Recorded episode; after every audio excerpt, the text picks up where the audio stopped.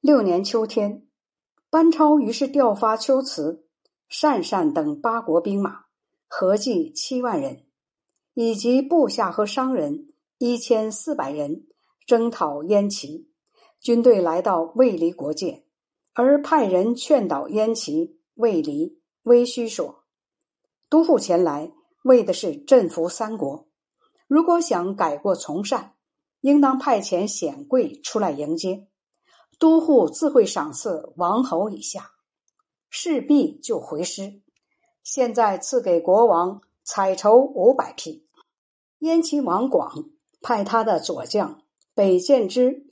带着牛酒迎接班超，班超质问北建之说：“你虽是匈奴的世子，而今掌握国家的权力，都护亲自前来，国王不及时出营，都是你的罪过。”有人向班超建议，可以趁机杀掉他。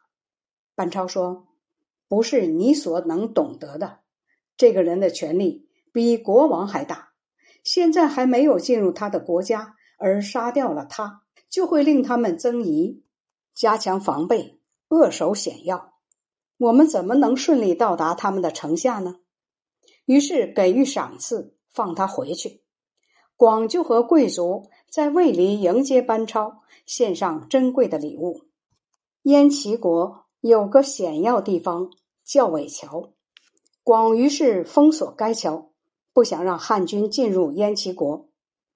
班超改从其他道路越境，七月的最后一天到达燕齐，离城二十里，扎营在大泽之中。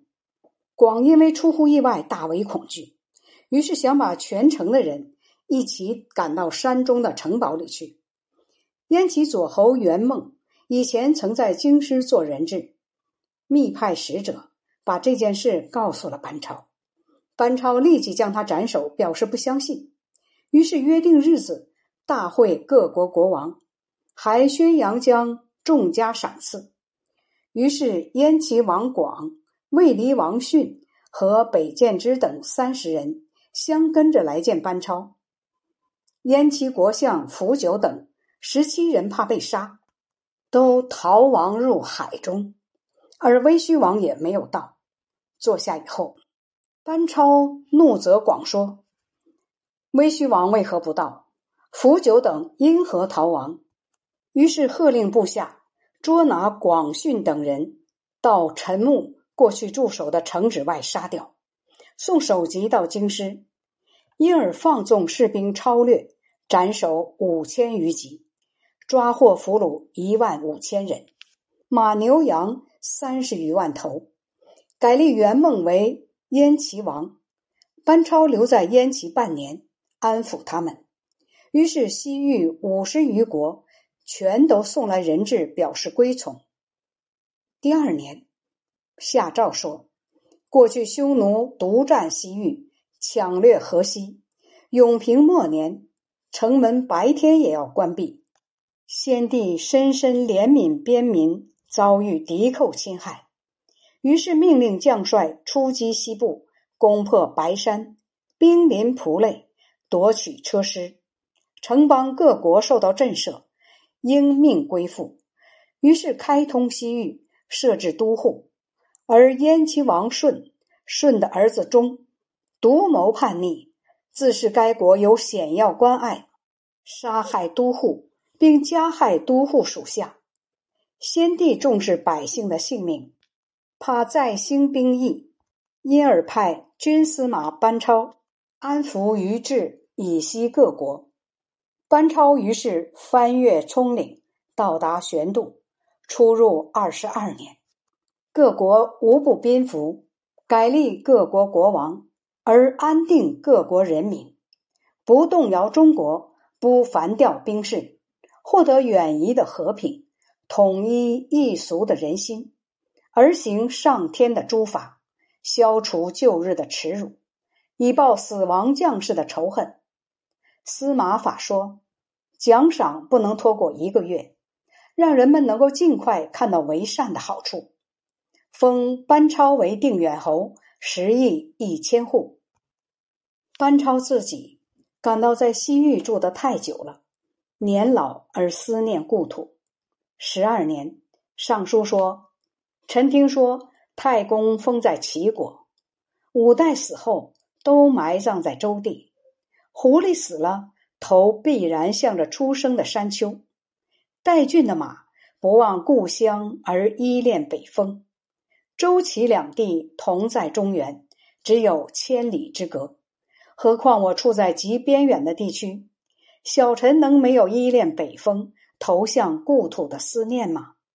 蛮夷的风俗，位居壮年人，欺侮老年人。陈班超如犬马转老，牙齿稀疏，常常害怕，因为年事已高，一旦将死，孤魂弃于他乡。从前苏武困留在匈奴当中有十九年，今天臣有幸。奉节信，代印绶，都护西域。如果是以天寿终老驻地，实在无所遗恨。然而，恐怕后世有人会说，是由臣失掉了西域。臣不敢奢望回到酒泉郡，只愿活着进入玉门关。臣衰老多病，冒死妄言，仅派儿子班勇带着进贡物品入塞。趁臣还活着的时候，让班勇亲眼看见中原故土。而班超的妹妹同郡人曹寿的妻子班昭也上书为班超请求说：“妾同胞哥哥西域都护定远侯班超，有幸能以微功，特别蒙受重赏，爵位列在通侯，官居两千担。”天恩浩荡，实在不是小臣所应该蒙受的。班超开始出使，志在为国捐躯，希冀建立威功，以自报效。恰遇陈穆败死的变故，道路隔绝，班超以一身辗转在绝域，开导各国，利用他们的兵马，每次攻战就冲杀在前，深受刀剑之伤。不畏惧死亡，全靠陛下神灵保佑，才得以延命于沙漠之地。至今累计已有三十年，骨肉生离不再相识。原来跟随他的部下全都已经死去。班超年纪最大，今年已有七十，衰老多病，头发全白，两手不听使唤，耳不聪，眼不明。扶手杖才能行走。虽然想竭尽全力以报答天恩，但困于年暮，如犬马牙齿落尽。蛮夷的习性，狂悖忤逆，欺侮老人。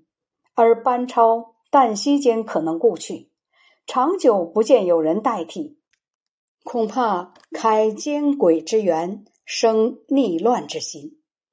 而卿大夫都心怀侥幸，没有一个愿意做长远考虑。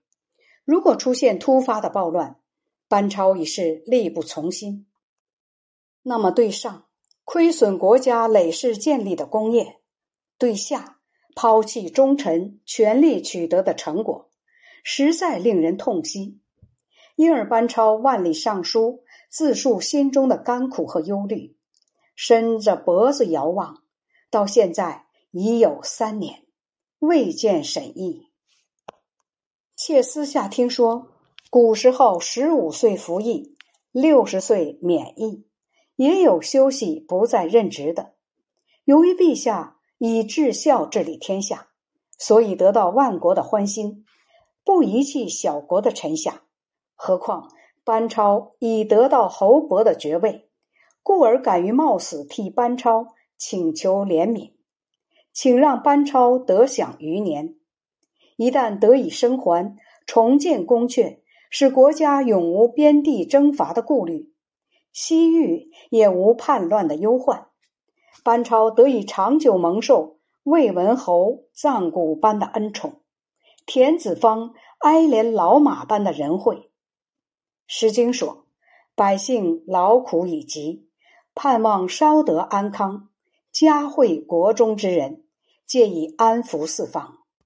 班超有信，与妾活着诀别，恐怕不能再度相见。妾实在伤心。